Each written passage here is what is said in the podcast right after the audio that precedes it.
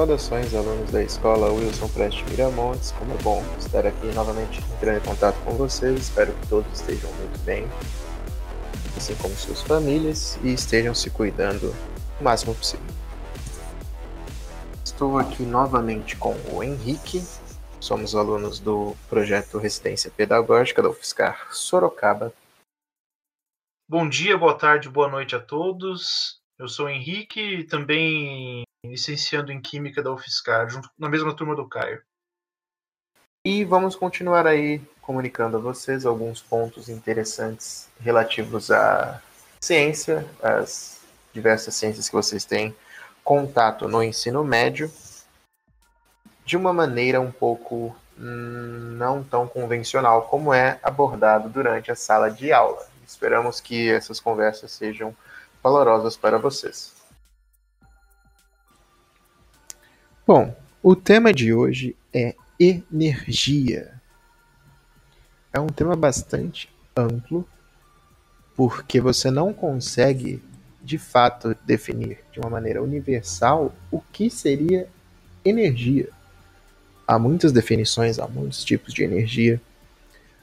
O que a gente quer que o nosso intuito é trazer para vocês algumas das visões do que seria energia, de como considerar isso e alguns mecanismos que façam com que vocês compreendam melhor esse conceito tão abrangente. Certo, primeiramente, vamos tentar aqui definir o que seria energia. Basicamente, energia tem relação com força. E a força, por sua vez, tem também relação com deslocar, com deslocamento. Quando nós tratamos de energia nos conceitos de física, principalmente física mecânica, nós tratamos ela como energia sendo trabalho. Já ouviram essa palavrinha, trabalho? Há um pouco de controvérsia em relação a isso, porque na nossa grafia do português, trabalho significa outra coisa, né? A primeira coisa que você pensa em trabalho é aquela ação de você fazer alguma coisa, exercer alguma função para receber um bem em troca.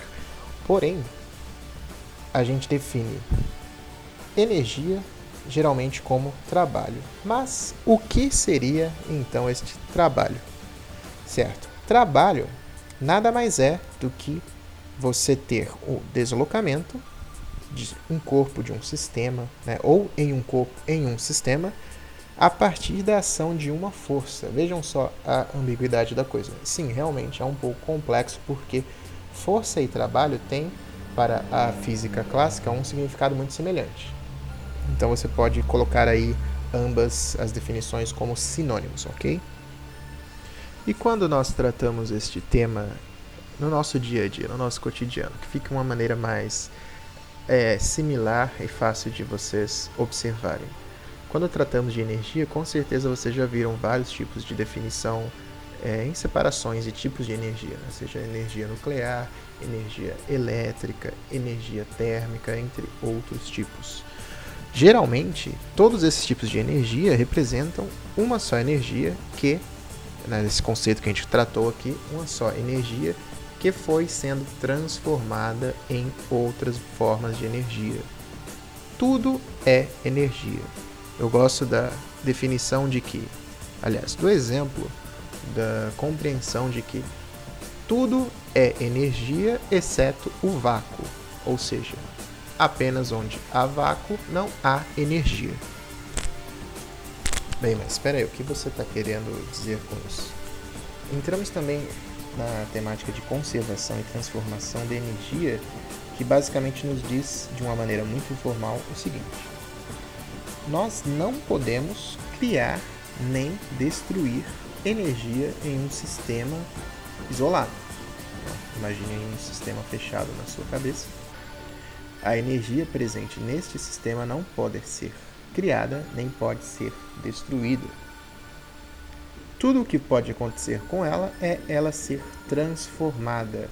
Imagine esse conceito de energia, algo abstrato. Sim, eu sei, é complicado realmente, mas imagine uh, o que seria essa energia sendo apenas algo já pré-existente sendo transformado em outras coisas futuras. Um bom exemplo da conservação de energia no nosso dia a dia são aquelas lâmpadas incandescentes. É, quando a energia elétrica passa pelo filamento, a, ela é convertida em energia luminosa, ela ilumina o ambiente, né? E se você colocar a mão perto da lâmpada, você vai perceber que essa energia elétrica é convertida em energia térmica, porque a, a lâmpada está, ela se aquece com o tempo.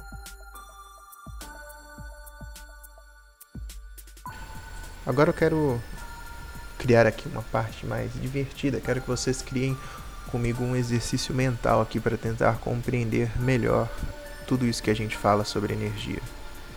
Trazer um pouquinho mais mais pro tirar, né, essa abstração da coisa.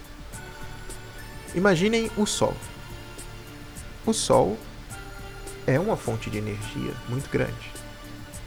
E o Sol está lançando toda essa energia na nossa atmosfera.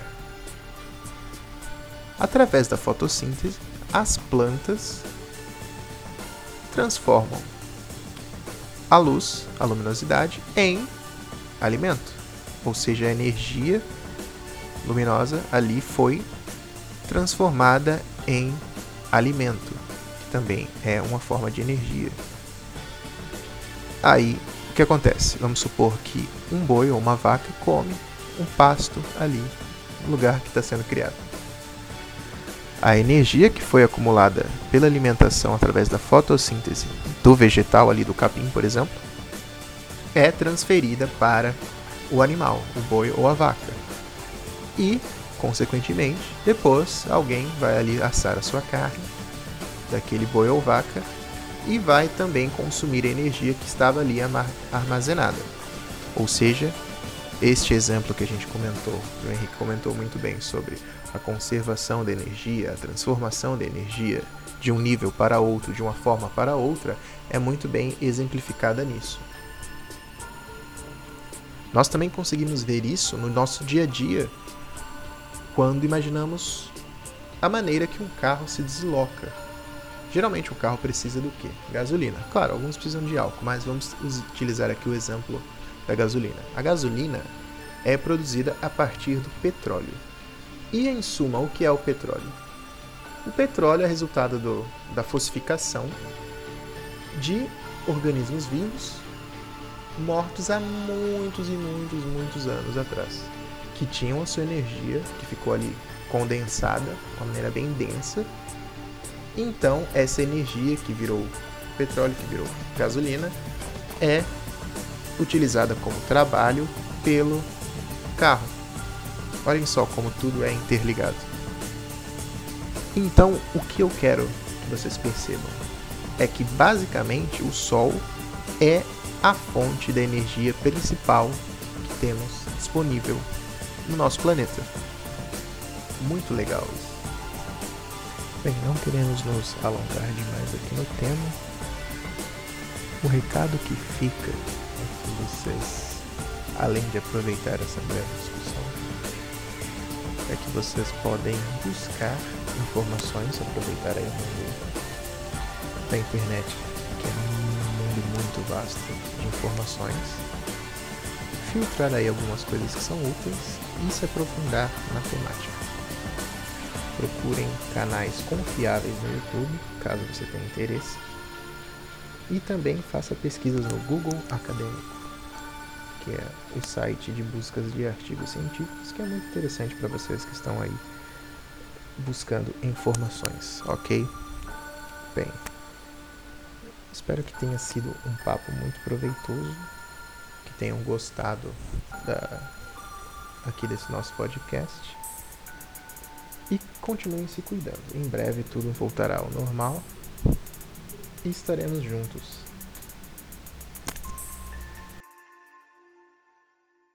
Eu agradeço a atenção de todos. Não desistam dos estudos no EAD.